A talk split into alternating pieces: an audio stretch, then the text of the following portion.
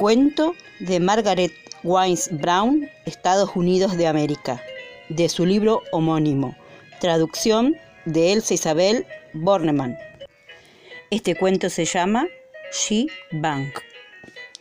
Existió en un pueblo donde todos susurraban. Se lo habían pasado susurrando durante cientos de años. Y como nadie hizo ningún ruido durante tanto tiempo, la gente de este pueblo que susurraba había olvidado cómo era el verdadero sonido de las cosas. Solamente susurraban. Cuando el tren partía de la estación, el conductor susurraba. Todos a bordo y todos los pasajeros subían en puntas de pies y el tren salía de la estación sin hacer ruido. Chuc, chuc, chuc, chuc. Cuando los buques zarpaban, hacían sonar sus sirenas suavemente. Y un camarero golpeaba un gong enfundado. ¡Tan, tan, tan! El cartero soplaba su silbato tan débilmente que éste sonaba como el quejido de un ratoncito. Los autos en las calles jamás tocaban alto sus bocinas, solo se desplazaban sobre sus ruedas de goma y cuando querían alertar a los peatones para no atropellarlos, los hacían sonar suavemente. Pero un día llegó un nenito a este pueblo. Él nunca había estado antes allí. ¿Cómo se llama su pueblo? le preguntó entonces al primer hombre que encontró. Shh, susurró el señor. Rascacielos. ¿Qué hora es? Le preguntó a otro hombre que encontró. Shh, las diez. ¿Dónde puedo ir a comer? Le preguntó una señora. Shh, shh, susurró la mujer. Aquí a la vuelta. Cuando el nenito dobló la esquina, el restaurante estaba incendiándose y las autobombas se aproximaban tranquilamente. Las mangueras lanzaban agua con suavidad sobre las tenues llamaradas que resplandecían, pero el nenito no había encontrado aún qué comer. De modo que una vez que el fuego estuvo apagado, dobló la esquina y allí encontró una vieja heladería. Entró, todos susurraban. ¿Puedo comer algo? preguntó. Shh, le dijo el hombre que estaba del otro lado de la caja y la gente continuó susurrando. ¿Me daría algo de comer, por favor? dijo el nenito, sentándose en una de las mesas. ¡Shh! le dijo la gente y continuó susurrando. Bueno, yo no voy a susurrar, dijo el chico. Creo que es una tontería. ¡Shh! le dijo la gente y continuó susurrando. ¡Eh! dijo el nene.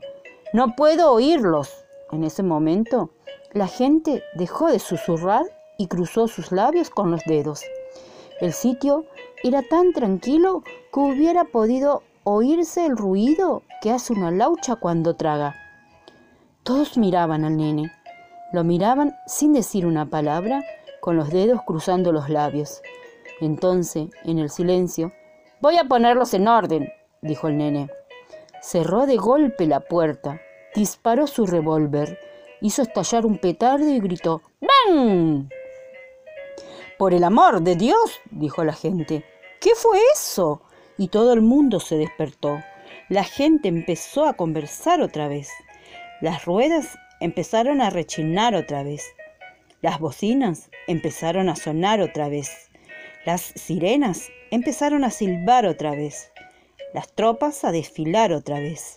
Y el nene consiguió algo para comer. Y, colorado colorín, este cuento llegó a su fin. Cuento de Margaret Wines Brown, Estados Unidos de América, de su libro homónimo. Traducción de Elsa Isabel Bornemann. Este cuento se llama She Bank. Existió en un pueblo donde todos susurraban. Se lo habían pasado susurrando durante cientos de años y como nadie hizo ningún ruido durante tanto tiempo, la gente de este pueblo que susurraba había olvidado cómo era el verdadero sonido de las cosas. Solamente susurraban. Cuando el tren partía de la estación, el conductor susurraba, todos a bordo, y todos los pasajeros subían en puntas de pies, y el tren salía de la estación sin hacer ruido. Chuc, chuc, chuc. Cuando los buques zarpaban, hacían sonar sus sirenas suavemente. Y un camarero golpeaba un gong enfundado. ¡Tan, tan, tan! El cartero soplaba su silbato tan débilmente que éste sonaba como el quejido de un ratoncito. Los autos en las calles jamás tocaban alto sus bocinas, solo se desplazaban sobre sus ruedas de goma y cuando querían alertar a los peatones para no atropellarlos, los hacían sonar suavemente. Pero un día llegó un nenito a este pueblo. Él nunca había estado antes allí. ¿Cómo se llama su pueblo? le preguntó entonces al primer hombre que encontró. Shh, susurró el señor. Rascacielos. ¿Qué hora es? le preguntó a otro hombre que encontró. Shh, las diez. ¿Dónde puedo ir a comer? le preguntó una señora. Shh, shh, susurró la mujer. Aquí a la vuelta. Cuando el nenito dobló la esquina, el restaurante estaba incendiándose y las autobombas se aproximaban tranquilamente. Las mangueras lanzaban agua con suavidad sobre las tenues llamaradas que resplandecían, pero el nenito no había encontrado aún qué comer. De modo que una vez que el fuego estuvo apagado, dobló la esquina y allí encontró una vieja heladería. Entró, todos susurraban. ¿Puedo comer algo? preguntó. Shh, le dijo el hombre que estaba del otro lado de la caja.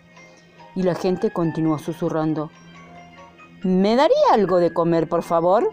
dijo el nenito, sentándose en una de las mesas. Shh, le dijo la gente y continuó susurrando. Bueno, yo no voy a susurrar, dijo el chico. Creo que es una tontería, shh, le dijo la gente y continuó susurrando. ¡Eh! dijo el nene. No puedo oírlos. En ese momento, la gente dejó de susurrar y cruzó sus labios con los dedos. El sitio era tan tranquilo que hubiera podido oírse el ruido que hace una laucha cuando traga. Todos miraban al nene. Lo miraban sin decir una palabra, con los dedos cruzando los labios. Entonces, en el silencio, Voy a ponerlos en orden, dijo el nene. Cerró de golpe la puerta, disparó su revólver, hizo estallar un petardo y gritó ¡Ven! Por el amor de Dios, dijo la gente. ¿Qué fue eso? Y todo el mundo se despertó. La gente empezó a conversar otra vez. Las ruedas empezaron a rechinar otra vez. Las bocinas empezaron a sonar otra vez. Las sirenas empezaron a silbar otra vez las tropas a desfilar otra vez. Y el nene consiguió algo para comer. Y, colorado colorín, este cuento llegó a su fin.